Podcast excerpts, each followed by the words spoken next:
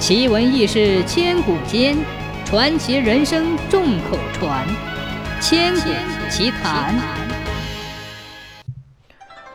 吕洞宾修道成仙几千年，有一天心血来潮，想收个徒弟，于是他来到人间，变化成了一个叫花子，来到京城，一边要饭，一边暗自观察过往的行人。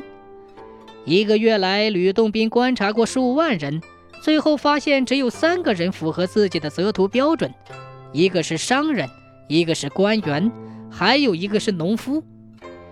吕洞宾恢复本来的面貌，把三人用法力转送到一座废弃的道观，并对他们说出自己的身份和目的，并告诉他们：“我只收一个徒弟，你们却有三个人。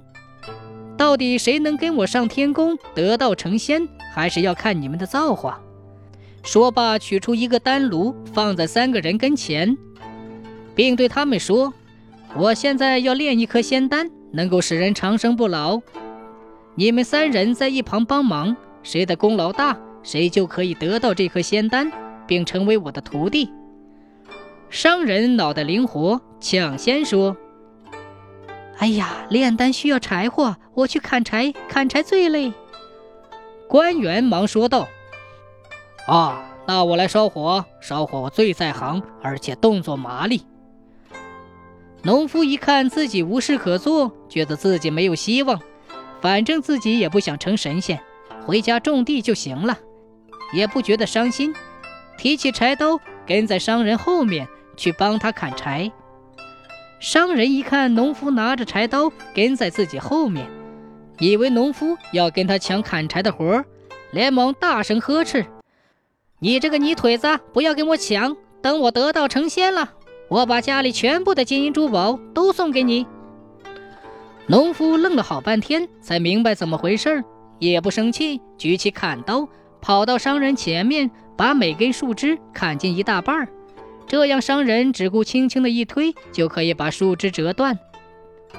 他觉得砍得差不多了。就回去帮着官员把柴火抱到丹炉的门口，这样官员来回拿柴火就不用走出很远了。第二天，官员抢着去砍柴，商人抢着去烧火，农夫还是背后默默地帮助他们。就这样，一共干了七七四十九天。吕洞宾说：“啊，可以灭火取丹了。”三人听完，一起灭了炉火。